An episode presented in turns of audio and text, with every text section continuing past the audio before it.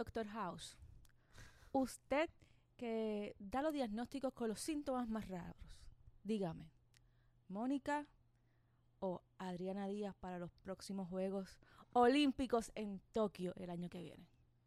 Y el Dr. House dice que la contestación te la da la semana que viene en el próximo capítulo.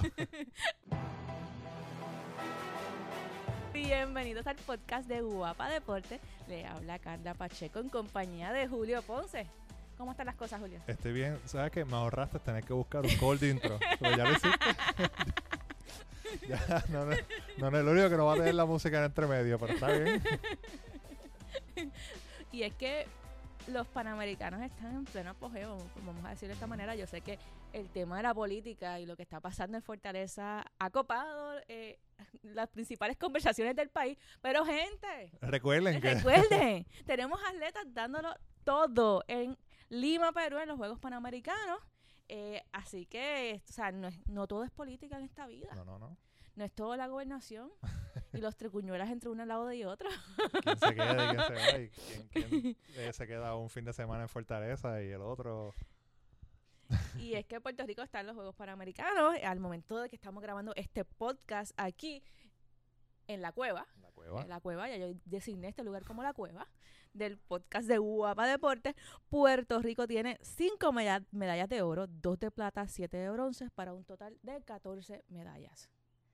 Vamos bien. Vamos muy bien. ¿Y dos de esas medallas de oro son de quién? De Adriana Díaz. Sí, mismo es. Y es que Adriana Díaz eh, se convierte en la primera mujer en tener dos medallas de oro panamericanas. eh, y igual una gesta que, que Fren, vamos a ver, en una conversación que tuvimos con Kefren hace poco, eh, me, me hizo caer en cuenta ese dato. Y es que igual a la gesta de Luis Rivera, de la gimnasia, que también tuvo dos medallas de oro panamericanas. Eh, hermano, estamos bien. Ahora se enciende el debate acerca de, de es Adriana Díaz nuestra próxima eh, pues abanderada olímpica o es Mónica Puy que tiene la única medalla de oro del país en los, en los Juegos Olímpicos. Y bueno, una cosa es que Adriana está jugando a los Panamericanos y Mónica, bien, gracias. O sea, Ey, no yo- bien, pues, no, no, no, no, bien, ok, gra- no voy a decir bien no, gracias. no, Ella no está. No, no bien gracias. Ella no está en los Panamericanos, Eso. pero lanzó la primera bola en un juego de Cincinnati con su raqueta. Claro, ok, cool. Eh, lo que yo te voy a decir es que, o sea, yo no sé, no, o sea, no, no, no, sabemos, ¿verdad? ¿Cuál fue, qué fue lo que pasó? ¿Por qué razón ella no está? Pero lo, lo que hay que ver, lo que tenemos que ver es que sí, o sea, Adriana sí está allí, sí está compitiendo con, con, con su equipo y está ganando y está dando cátedra y está sigue plantándose como la mejor atleta que tiene Puerto Rico ahora mismo. Y con tan solo 18 años. Que 18 eso-. Que eso es lo más, lo, lo más increíble, ¿no? Que con tan solo 18 años ella esté, ella esté, o sea, brindándole todo el país y con una carrera extensa por delante dentro del tenis de mesa. eh, hay que decirlo de esa manera. eh, por eso es que quizás la, la opinión está dividida en, to- en torno a quién, quién podría ser la banderada eh, en los próximos Juegos Olímpicos. Yo todavía no sé a quién dársela. Tengo que, tengo que confesarlo. No, o sea, es- No sé. está, está, va a estar bien difícil, va a ser una decisión que, que, que va a tener muchos ojos encima, obviamente, o sea, el abanderado o la abanderada olímpica pues siempre, siempre, ¿verdad? Es tema de conversación, pero este año como que está un poquito más difícil. o ¿Sabes sea, qué? Yo, yo lo, lo tiraría a votación. Hace un tiempo se hizo votación, ¿no? sí. Y yo lo tiraría a votación. Que, la, que, la gente, que la gente decida, digo, haría una votación también entre, lo- entre las, las federaciones, no, para que ellos, ellos, ellos voten, pero, pero también lo tiraría al público. Que es una decisión también en la, en la que en el mundo de la, de la tecnología y las redes sociales, donde, donde la opinión eh, eh, se pasea constantemente en las comunicaciones, creo que, que hacer, hacer una votación e incluir a, esos fan- a los fanáticos podría ayudar a, a darle transparencia al proceso de selección de la bandera. Sería lo más democrático, ¿no? Ahora que está en estos días, ¿verdad? Todo el mundo está todo el como mundo que está pidiendo hablando de democracia. democracia y transparencia y constituciones y toda la cosa. Pues yo creo que sería como que tú sabes que vamos a vamos a dárselo a la gente y que la gente decida quién entonces eh, de- de- debería ser. Yo creo que el Comité Olímpico como que se, se, ¿verdad? se sacaría un, un potencial dolor de cabeza de encima al decir, bueno, o sea, la, escogí- la escogieron ustedes, no la escogimos, no la escogieron nosotros. Pero igual las dos tienen muchísimo mérito. O sea, la medalla una medalla de oro, obviamente son, nunca se va a olvidar y es, es enorme, pero a la misma vez, pues, Adriana o sea, está cosechando medallas en el, en, el resto de las cosas. Y no, también es olímpica. O sea, Sí, porque estuvo- participó en los pasados juegos. Estuvo en, en- en- en las últimas Olimpiadas eh, de Río. Eh, desde Río sabíamos que iba, ella iba a ser una de esas, eh, de, esos, de esos, de esas atletas jóvenes que iba a dar de qué hablar en, el 2020. Pues obviamente pues por el tiempo que teníamos, al igual que ella, Rafa Quintero, eh, Yamin Camacho Queen, o sea, como que todos estos, estos, estos, estas atletas que los vimos y quizás pues no, no- no trajeron medalla o lo que sea, pero dijeron, dijimos, tuvieron una buena actuación. Y con los cuatro años de preparación y de experiencia que van a tener entre medios de, de ciclo olímpico, en el 2020 pues pueden, pueden, pueden, pueden hacer algo. Y muchos y muchos podrían hablar, porque est- estoy dando lo más, lo, abogada, se podría decir abogada del diablo, jueza, No Dando la digas, no, balanza, no digas eso, tira, o balanza, sea, tira, anyway, ti- o sea, tira tu tratando- veneno y ya. tra- tratando de, no, no, no, es, no es tirar el veneno, es tratando como que de, de, de potenciar la posible, lo, lo que posiblemente las personas piensan a la hora de votar. Cualquiera podía hablar, y una de las cosas que estábamos hablando con Kefren Velázquez, acá Kefren, ¿cómo es? Eh, algo así es, que El OG, el OG, el OG, sí, con esto de, de, de que ahora él, él entra a San Juan en, en motora, en caballo, sí, Escoltado. eh, escoltado, eh, en una nave espacial, nada. La cuestión es, es que eh, estábamos hablando con, con, con Kefren, con Kefren acerca, acerca de esto. Y él se- eh, uno de los aspectos que estuvimos hablando era que muchos pueden señalar que Adriana Díaz tiene una carrera por delante tan y tan extensa, está empezando apenas, como uno dice, ¿no? Empezó bien joven. eh, y que quizás por eso debería ser entonces Mónica, que la carrera que, es- que es, más, es más adulta, ¿no? Eh, ser la bandera de los Juegos Olímpicos, pero ¿qué debe permear? Eh, la proyección de cuánto tiempo tú vas a estar en el deporte o lo que tú has hecho en, en, en, el ciclo olímpico las diferentes competencias. Eh, o sea, es- esas son cosas que a lo mejor la gente puede considerar a la hora, a la hora de, de emitir un voto, ¿no? Por una o por otra. Eh, yo creo que esta va a ser una, de- una de las decisiones más difíciles en los últimos años del Comité Olímpico en cuanto a, la- a, a quién va a ser el abanderado. Y, y basando en, en, basando en eso que acabas de decir, igual cualquiera de las dos mañana puede decir me retiro. Y hay que decirle a usted y tenga ambas. Por, Claro. por, por, por, por todo lo que han, ha- han ganado y por la trayectoria que han tenido. O sea, igual ellos pueden terminar de jugar de su carrera mañana y como quiera.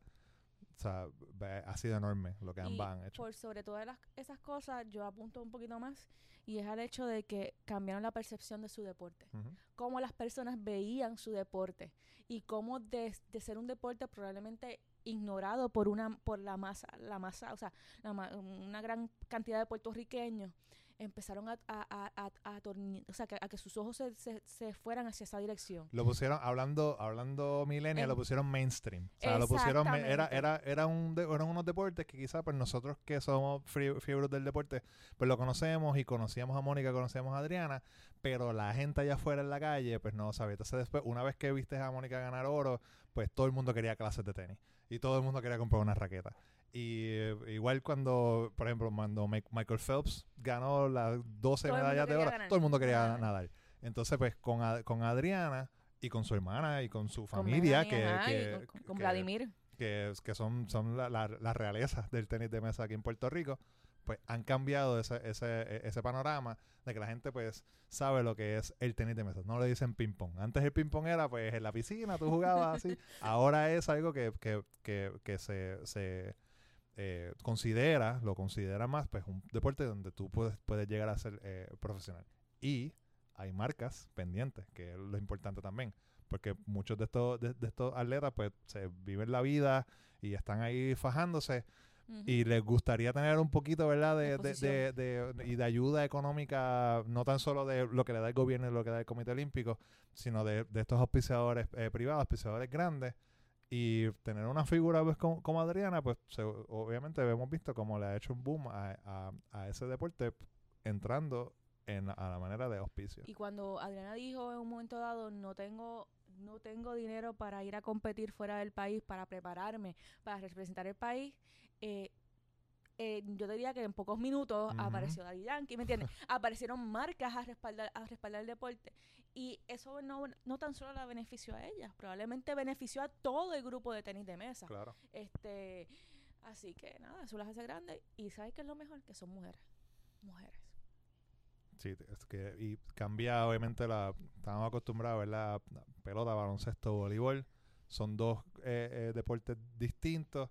Y sí, son mujeres, son mujeres, y son mujeres jóvenes que se han fajado. Y, y tienes de las dos, ¿verdad? Adriana Tutuado, eh, Mónica, pues la, la mayoría del tiempo vive en Estados Unidos. Y mucha gente dice que, yo, que no es de aquí, lo que sea, whatever. Ujú. Usted tenga la opinión que tenga. Pero la- ambas son puertorriqueñas y son jóvenes y seguramente pues, le faltan todavía eh, por, por ganar muchas medallas. Hasta el momento el tenis de mesa ha ganado en los Juegos Panamericanos cinco medallas. Mm. Eh, sumado oro, el de, Adriana, el de Adriana en, en individual femenino, el de Adriana y Mel- Melanie entonces en doble femenino, tres bronces, uno de Adriana y Brian Afanador, que, que es que es su primo, otro también, eh, exacto, que, sí. que, que, que ta- también eh, fue- se fue en doble mixto. Eh, Melanie individual femenino, tiene, tiene, un, tiene un bronce, eh, y González y Afanador en dobles mixtos. Estamos duros. Eso está- estamos duros en el área y, y hemos visto como Adriana estuvo en India, eh, estuvo en Corea, Afanador también estuvo por Alemania, o sea que ellos están, además de prepararse a- aquí, han estado preparándose internacionalmente, que esto, lo que, ¿verdad? Lo que se le, se le pide a estos jugadores, a estos atletas, para, para mejorar, ¿no? O sea, otra, otro tipo de competencia.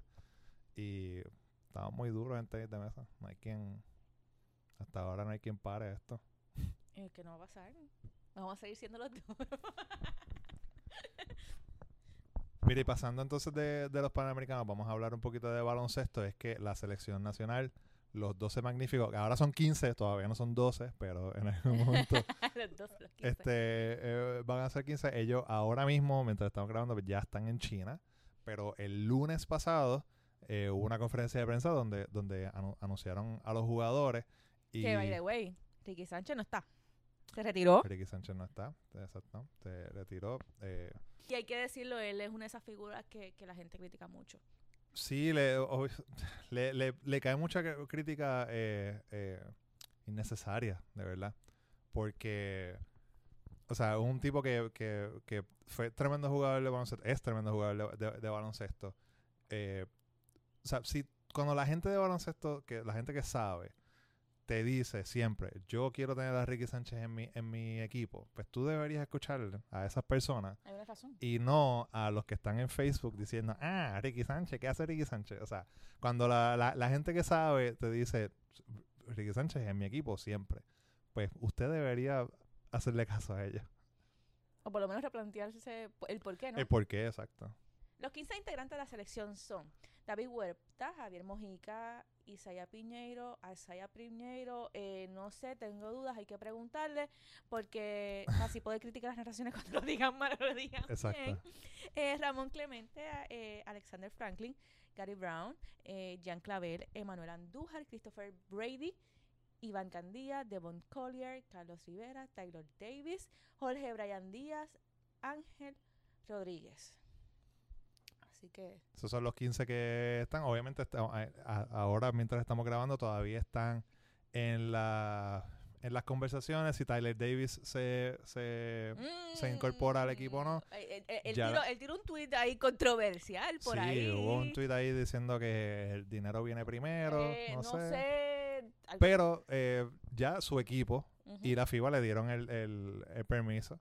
Pero pues todavía como que está esto por ahí de que de que no se sabe si él va a estar o no. Pero el lunes, cuando hubo esta conferencia de prensa, nosotros pudimos, eh, mientras los muchachos se tiraban fotos y hacían diferentes cosas, pudimos hablar con algunos de ellos y también pudimos hablar con Omar González, que acababa de llegar de Lima y para esa misma noche montarse en un avión y arrancar para China. El hombre estaba, o sea, estaba explotado.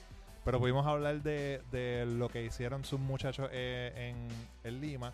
Así que vamos a escuchar lo que los muchachos nos dijeron. Una de las cosas que distingue a esta selección nacional es el vacilón. Son jugadores jóvenes que les encanta documentar en las redes sociales esos vacilones. Pero el equipo está en China, un lugar donde el gobierno regula altamente el Internet. Javier Mojica y Ramón Clemente hablaron sobre la importancia de las redes sociales para ellos y cómo los acerca a la gente. We're gonna take turns. Well, he's the pro.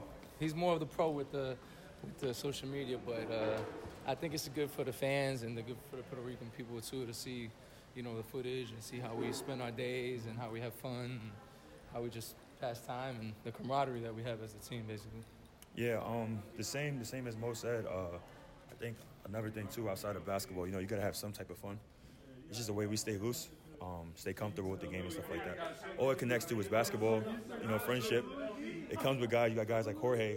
You know, he doesn't really speak much, but still, we get guys like that loose and stuff like that, and it transpires into the game. Con un internet regulado, ¿cómo van a hacer para relajarse? Ramón Clemente nos dijo cómo planifican mantenerse relajados, algo que, según él, siempre ha beneficiado al equipo. We just blast music and just freestyle dance sometimes. You can see it on the social media all the time. We just go out and just just have all kind of fun, man. We just wild out. But like I said, it keeps everyone loose and relaxed. I've been on the team before where it's always serious and, and quiet and stuff like that. Sometimes you got to, you know, a lot of these guys are new. You know, some guys never been to the World Cup and stuff like that. You keep it loose, keep them relaxed, and let them know at the end of the day it's basketball. We got your back, and you know, it's just it's us at the end of the day. That is amazing. Come on. G had two photo shoots, bro. Un día, Isaías Piñero tuiteó que en algún momento iba a representar a Puerto Rico. Un año después, ese tweet se convirtió en realidad. Um, no, it was crazy just to, uh, you know, it was been a goal of mine for you know a couple years now uh, when I knew it was possible, and then uh, for it to actually happen now is crazy, and it's a great accomplishment for me. Piñeiro también se ha disfrutado trabajar con los veteranos de la selección. It's been awesome. You know, I'm uh, this. We have a long month. Uh, we go to China tonight, and so uh, practice is going to pick up when we get there, and so I'm just trying to learn as much as I can from them uh, in this month. We good? Omar González salió de Lima para llegar a Puerto Rico, estar unas horas y luego salir para China. Pero para él, el cansancio y el sacrificio es parte del trabajo y sabe que ver el equipo jugar hace a la gente feliz. Nunca había hecho esto, ¿sabes? es la primera vez que, que tengo que volar tanto, eh, pero hay que hacerlo, el trabajo me gusta, eh, es algo que mientras puedo hacerlo lo voy a hacer, mientras tenga la salud. Eh, he sacrificado, sí, pero cuando, cuando uno hace las cosas por el país y, y para ver un pueblo feliz, el pueblo es feliz viéndonos competir, en realidad. Eh, no, los resultados no, no tienen que ver. A veces nosotros tenemos resultados y son buenos y eso lo usan todo, pero eh, simplemente el, país viéndonos eh, competir por televisión es feliz, ¿sabes? Nosotros vamos a traer eso al país y reconociendo que vamos a hacerlo y saber que el país está pasando por un momento bien malo, bien difícil, pues nos llena de felicidad y nos llena de como que, bueno. Estamos haciendo algo por el país a la misma vez. Eh, pues eh, hay que hacer el sacrificio. eh, para mí no es mucho, en verdad. ¿sabes? Yo, hay- es cansón, pero eh, no es nada como si, la- si el mundo se fuera a acabar. ¿Se duerme en el avión? No, hombre, no. Es algo natural. eh, Me voy a cansar, pero vamos a llegar ahí tranquilo y vamos a entrenar para hacer lo mejor posible en China. Del equipo en Lima y su dirección se habló muy bien. González reconoce el apoyo que reciben los jugadores vía las redes sociales y lo agradece. Yo sé que dos o tres sí. Yo sé que ellos están pendientes a eso, eh, creo que hablan de ellos. Son millennials. Eh, ellos van a estar pendientes de las redes sociales. Eh, yo voy a ser honesto, yo pues, me, me entero, pero no, me- no estoy pendiente. Me gusta enfocarme en lo que yo puedo hacer. Eh, pero la misma vez quiero dar las gracias siempre. Yo soy bien agradecido a las redes sociales que, apoyan al equipo.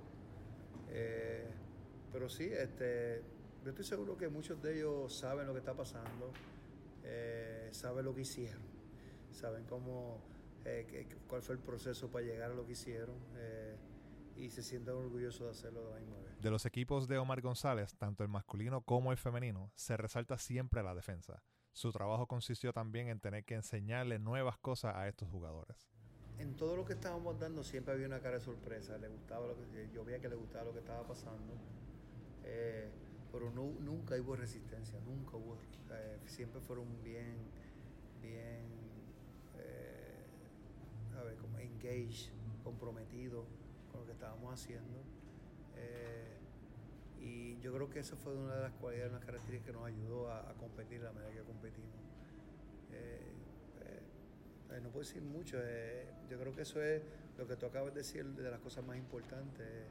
siempre y cuando tienes un grupo de jugadores que se comprometan en lo que estamos haciendo y que, y que trabajen todos los días para crear una consistencia en lo que estamos haciendo, pues esos son los resultados que vamos a llevar.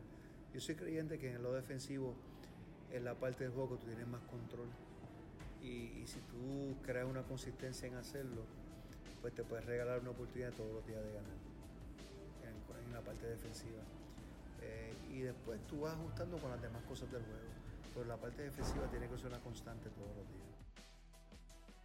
Julio, vi, vi el meme que pusiste en las redes de Guapa acerca de poner atletas puertorriqueños en mesas y en cuál mesa uno se sentaría. Ya yo tengo mis mesas y las razones por las cuales yo tengo varias mesas también. Pero antes de yo decir las mías, yo quiero saber en qué mesa tú te sentarías y por qué. Vamos a, pr- primero vamos a, este meme está todavía está en las redes de Guapa Deportes, así que síganos en Facebook, está en Instagram y en Twitter, arroba Guapa Deportes, y usted puede agregarse también a la conversación del podcast. Eh, este meme pues está corriendo, empezó a correr hace, hace poco sobre, ¿verdad? Tienes esta mesa de este comedor, estas mesas de este comedor escolar y pues diferentes personas o diferentes, diferentes cosas están dentro de, de- de esas mesas. Y pues decidimos hacer este versión atletas de Puerto Rico.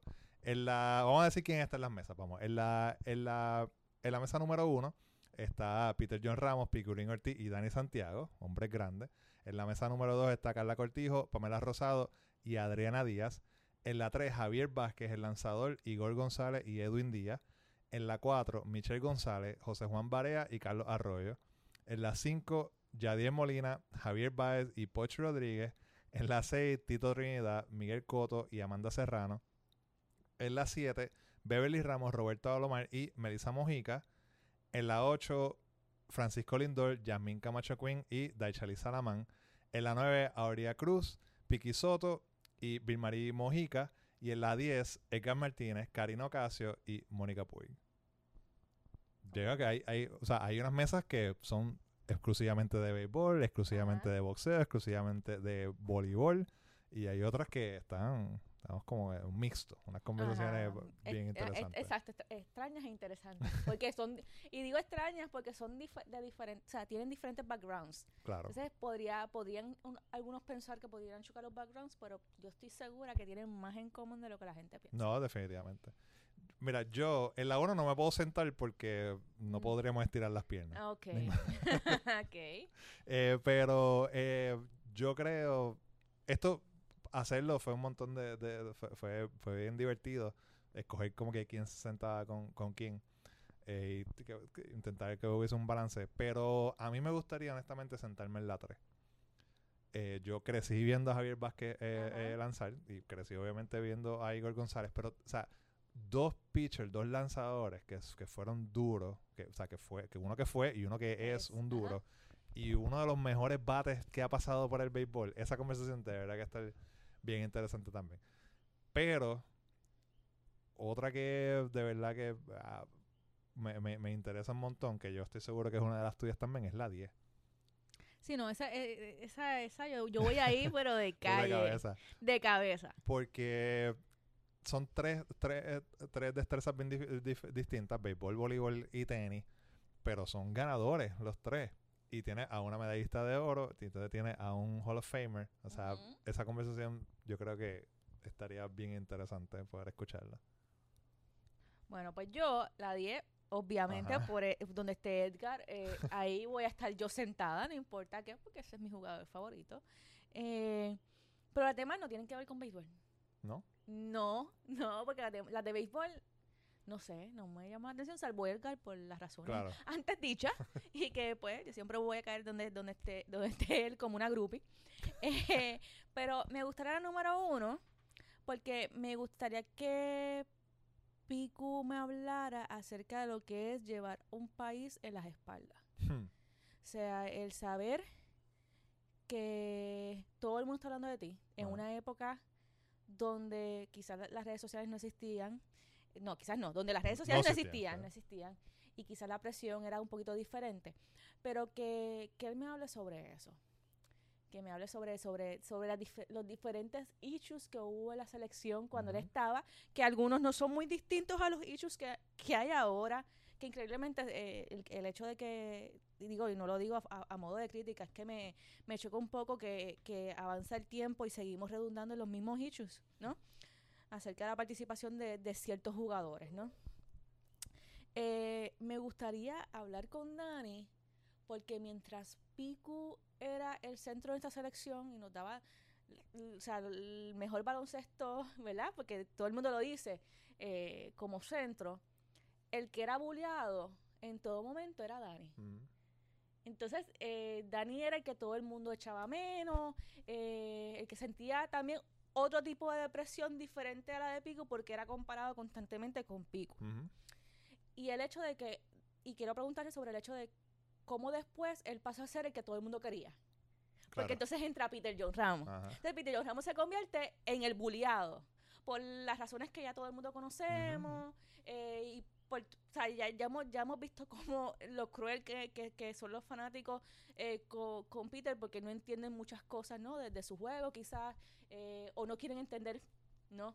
Que él es una persona total, o sea, sus destrezas son totalmente distintas quizás a la de Dani o quizás a la de, a la de Piculín Claro. y y con o sea y, y lo otro que le y en el caso de Peter me gustaría preguntarle eso mismo o sea cómo él cómo él ha lidiado con las constantes comparaciones porque o sea y preguntarle si Dani en algún momento habló sobre eso con él Sí, si tuviera porque una, porque una todos, conversación. todos tienen o sea todos todos tienen y, y pudiera no sé si estoy usando la palabra correcta como némesis a, a- a la actuación de Piculín Ortiz cuán duro es ser el centro de una selección después que Piculín Ortiz estuvo ahí Ujú. o sea que, que como que dicen es, es, es quizás la, la figura más son eh, a- bien adorada grandes. adorada en nuestro, en nuestro baloncesto en cuanto a la posición de centro no Mm.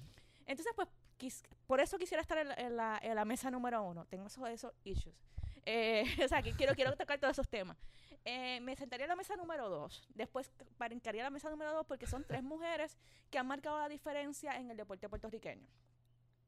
Eh, eh, por lo- Carla Cortijo rompiendo esquemas y, y, y Adriana Díaz también rompiendo esquemas y motivando a una generación futura que sí es posible ser mujer y destacarse en, ot- en- en el, en el deporte, especialmente Carla Cortijo, que todos sabemos los issues que tiene eh, que, que, que- y el menosprecio que en algún momento hubo contra las baloncelistas en este país Claro. por X o Y razón. Después de eso, Hay que sentar en todo. no, no, no, de- después de eso, yo nada más cogí tres. Después de eso brinco a las 6. Y brinco a las 6 quizás por las mismas razones que estaba en la 1. Porque tienes a Tito y tienes a Miguel Coto. Entonces tienes Un al- cambio un cambio generacional. generacional bien, bien fuerte con personalidades totalmente distintas. También. Entonces me iría, en el caso de Tito, Tito todavía tú lo ves en la calle y es como si, es como si él hubiese ganado Ah. cada una de sus correas ayer. ¿no? Sí, sí, No, sí. eh, en la memoria colectiva del pueblo, él sigue, si- él es, él es nuestro campeón Él eterno, ¿no? Siempre será campeón. siempre será campeón. Pero entonces, me, al igual que con Piku, me gustaría, me gustaría que me hablara sobre la presión. Esa presión, porque, oye, no está fácil tú, vi- tú vivir Ujú. y tú saber que el país se paraliza cuando tú, cuando tú, tú peleas. No debe ser, no debe ser, debe ser fácil, eh, este el tú saber que la criminalidad se para en ese momento y tú querer quizás que la criminalidad estuviera, o sea, Se pelear siempre, todos los días para que para que no haya cri- criminalidad en el país, ¿no? Este que me hable de su papá. Digo, yo sé que a lo mejor esto es una- un, un tema que, que ha sido recurrente y que todo el mundo se lo ha preguntado, pero ¿cómo es la relación con su papá? ¿Qué conflictos pudo haber entre ellos en el sentido de que tú a veces tú llegas hay unas edades que tú no le quieres hacer caso a tu papá? Claro, ya, ¿Me entiendes? ya estás cansado de ya estás cansado de tu papá, entonces tú tienes, o sea, tú tienes a tu papá en tu casa, tú tienes a tu papá en el gimnasio, tú tienes a tu papá en tus peleas, ¿me entiendes? Es, es eso, cómo él lidió con, con, con, esa, con eso, ¿no? Y lo digo porque en ciertas edades tú no quieres que tu papá te hable, Sí, no, que te mande.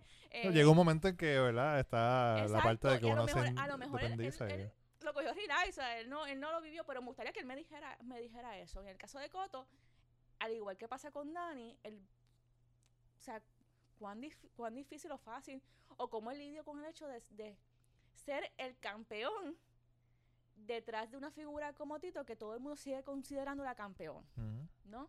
Eh, cómo él manejó eso, eh, cómo él manejó eh, esa es otra, otra relación que te- él ha tenido con su, o sea, la relación que tiene con su papá, o sea, que, que podría ser que el boxeo, el boxeo, fíjate, el teletrimesa, ¿no? Se presta para eso, es- los deportes. Pero eso es, eso es, o sea, esos, dos te- esos temas y Amanda Serrano, pues, yo soy fan de ella, así que sería como una conversación cool de que está haciendo ahora y todo lo demás. Me gustaría preguntarle a Miguel Cotto y a Tito Trinidad cómo se siente estar sentado al frente de la mejor del mundo. También. Porque, o sea, también. vamos, vamos a hablar claro, o sea, Amanda Serrano lo que ha hecho es algo histórico, o sea, bueno, se sabe, es algo histórico, algo nunca antes visto y es como que, ¿cómo ustedes dos se sienten estar al frente- al frente de esta No, y que- caballota? y, que me hablen sobre cómo, si, cuál era su perspectiva sobre el boxeo femenino, en el caso de Tito, en los 90, Ujú. ¿no? Eh, y cómo, o sea, y cuando, igu- igualmente con Coto, cómo, cómo- cuál era su percepción del boxeo femenino y cómo el estar en contacto eh, con ellas en el gimnasio ha cambiado y cómo la figura de Amanda Serrano impacta el, Claro. el boxeo femenino y, que, y, lo, digo, se lo preguntaría a ellos porque ellos me pueden dar la, la perspectiva, ¿no? De, de, de esa, esas, le- esa atleta eh, y esas, esas dos generaciones que, que en la cual no se hablaba de boxeo femenino. Sí, lo así único del que- boxeo femenino que se veía era olímpico y Es, ya. eh, era- o sea, y, y es lo que- o sea, a eso me Ujú. estoy dirigiendo. Y yo creo que, por- que es que quizás son temas muy muy deep, pero pero son mis preguntas, ¿no? entonces, Hacia, sí. hacia, hacia ellos, no me iría por otra, por otra área que no fuera sobre, son sobre eso. ¿no? conversaciones bien, exacto, bien, bien, bien, bien íntimas que quizás en el comedor de una escuela. No, no se podían dar, son pero, pa' eso. pero, pero lo soltaría allí, No, a, no, ver qué, claro. a ver qué saco, ¿no? Mira, eh, en las redes sociales, eh, obviamente la gente nos dijo qué mesa se estaría sentando. José Luis González dijo en la 8 porque están los tres deportes que me gustan, atletismo, pelota y baloncesto. Me siento con ellos y aprendo de los tres. Eso es importante también, que uno se- aprendería un montón. Eh, NG González dijo algo que mucha gente dijo en la 6. Créeme que nadie va a fastidiar contigo. Y es verdad, o sea, si lo estamos viendo en el contexto de que esta es la escuela, tú estás con los tres que más duro dan. o sea, que si fuimos revolú te van a, te van a este... Te van a defender, o sea, alguien va, Claro. alguien, alguien va a llevarse su tortazo. Eh, Osvaldo Guzmán González dijo en la 4, durísima sería la conversación. Eh, Peter John Oliveras dijo en la 1 con el tocayo, con la bestia, Peter John Ramos. Eh, Saraí Soler Serrano dijo en la 8 con la dinamita boricua, es que está Daichel y Sanamán. Eh, ¿Qué más? Kevin Cotto dijo como fanático de béisbol en la 5, pero necesito conocer a Mónica. la que se mudaría a la Sí. 10. Entonces, en la, en- eso fue en Facebook y en Twitter nos dijeron, eh, Eduardo Santiago dijo en la 1 con Pico porque hay cervezas y pizza. Sí, la- por el la por traería de- ¿no? de su, de, de su restaurante. Eh, y también en Twitter, una de las, de las, de las integrantes de este meme, Amanda Serrano, nos escribió y dijo, a mí me gusta la mecha- me gusta mucho la mesa 6. ¿Por La qué será? ella. La de ella. Y obviamente tiene que estar con, con dos boxeadores que, que, que son, son leyendas y seguramente a ella le encantaría también tener esa conversación. Pero usted, si no lo, si nos está escuchando y todavía no ha decidido en qué mesa quiere sentarse, vaya a las redes sociales, Guapa Deportes, arroba Guapa Deportes en Instagram y en Twitter, y díganos dónde, dónde se quiere sentar, en, en- dónde le gusta, qué conversación le gustaría escuchar entre todos esos caballotes y caballotas del deporte puertorriqueño. Julio, se me olvidó mencionarte algo. Estábamos hablando de los panamericanos y no es de Puerto Rico.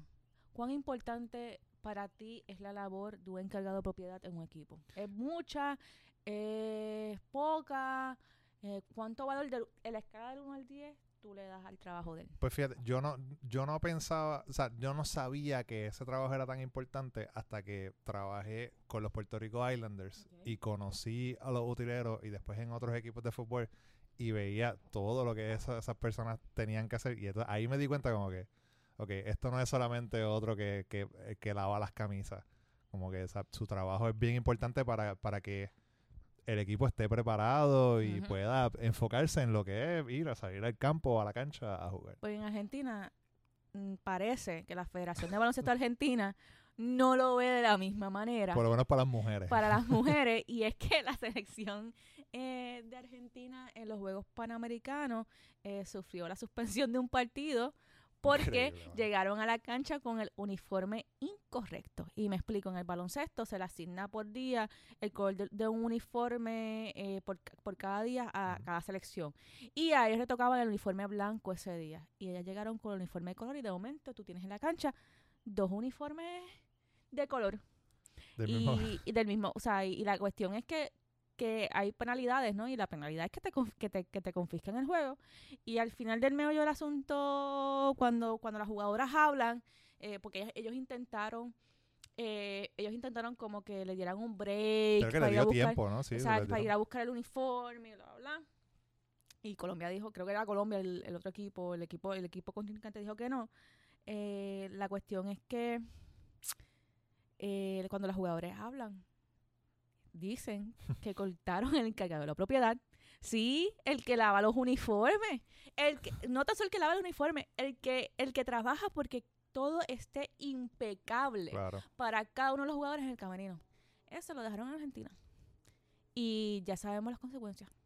Sí, es increíble, o sea, cómo se olvida esto. Entonces, alguien había puesto, lo vi en Twitter, alguien Ajá. había puesto una foto también del equipo, del equipo femenino, de perdón, del equipo masculino. Y habían 12 jugadores y entre coaches y qué sé yo y toda la cosa, habían 12 personas más. sea, que ¿Tú por- no por- haber bajado uno de esos para meter a, alguien para las O sea, no sé, o un, un asistente de tres. Yo sé que, o sea, todos esos trabajos son importantes, vamos.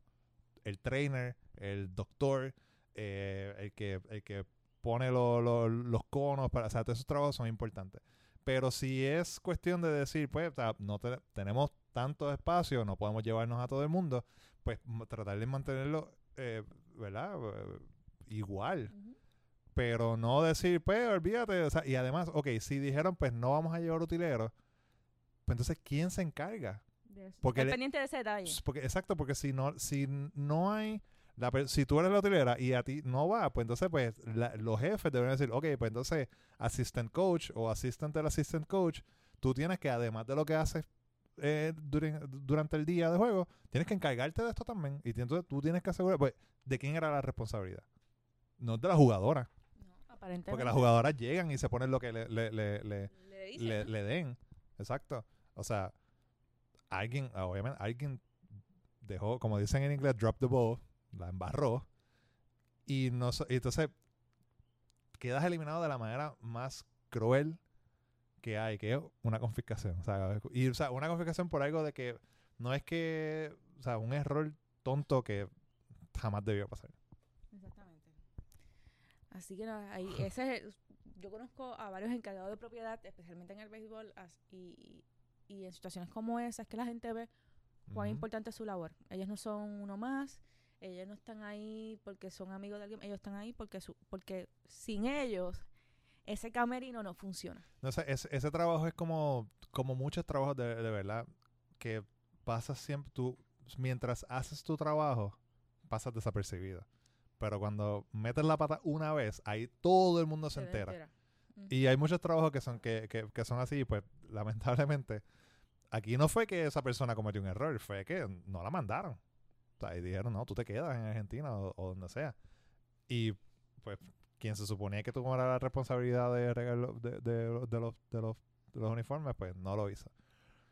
Y de verdad, o sea, es una, es un, es, yo, obviamente, como te dije, no, yo no culpo a la jugadora, es una vergüenza para, para, para, No, no, la- que para las la jugadoras no tienen sea. nada que ver con eso. Sí, no, o no, sea, no, eh, esto, no- no tienen... esto es una vergüenza para, para, para la federación. La, federación, federación, sí. punto. O sea, la federación no, no hizo las previsiones correctas, la federación no... O sea, no, no es que, o sea, como tú dijiste, no es, no es que no llevaras a alguien, es que no asignaras dentro del grupo que llevaste a alguien que se encargara de, de decir, de decir, mira, hoy usamos el blanco, hoy usamos el color rojo, hoy usamos el color azul, no sé cuáles El son los colores, el que sea, ¿no? Este, pero, o sea, la ira, la nota, la, la nota, la mala nota, ¿no? Se la lleva entonces la Federación de Argentina, que es una pena, ¿no? Uno de los programas de baloncesto más importantes, ¿no? A ver si, Del mundo, así que a ver si rueda alguna cabeza también, porque... vamos a ver. O sea, no, no, no, es, no, es, no, es, no, es cualquier, no es cualquier cosa lo que pasó. O sea, está diciendo que, o sea, maybe que era un equipo, no sé, ¿verdad? La, la, eh, cuán, cuán, cuán- la- las aspiraciones a medallas del equipo. Pero vamos, o sea, si tú pierdes y si tú te eliminas, tú quieres ser, o sea, si tú quedas eliminado, quiere ser porque perdiste los tres juegos que tenías. No porque fue una estupidez así. Exacto. bueno, ya veo el muelle. Hasta aquí nos trajo el barco. Qué muelle. Bye, el muelle, porque hasta aquí nos trajo el... No siempre nos despedimos con que aquí nos trajo el Sí, barco. no, pues no. yo estoy viendo, ahora mismo miro así hacia la ventana que tiene una cortina blanca y yo veo un muelle precioso con una parcanta bien grande. Para mis amigos de los Medias Rojas de Boston, tengo dos fanáticos. Oye, están perdidos. Eh, eh, aparezcan, salgan de la... Yo estoy en una cueva ahora, pero usted está en una cueva más profunda que la que yo estoy ahora La cueva literal. eh, salgan, eh, amigos, eh, el mundo existe Eh, sí, los Yankees están por encima de ustedes. Está difícil la cosa. para- Este, pero nada, hasta aquí nos trajo el barco. Eh, nos escuchamos en la próxima.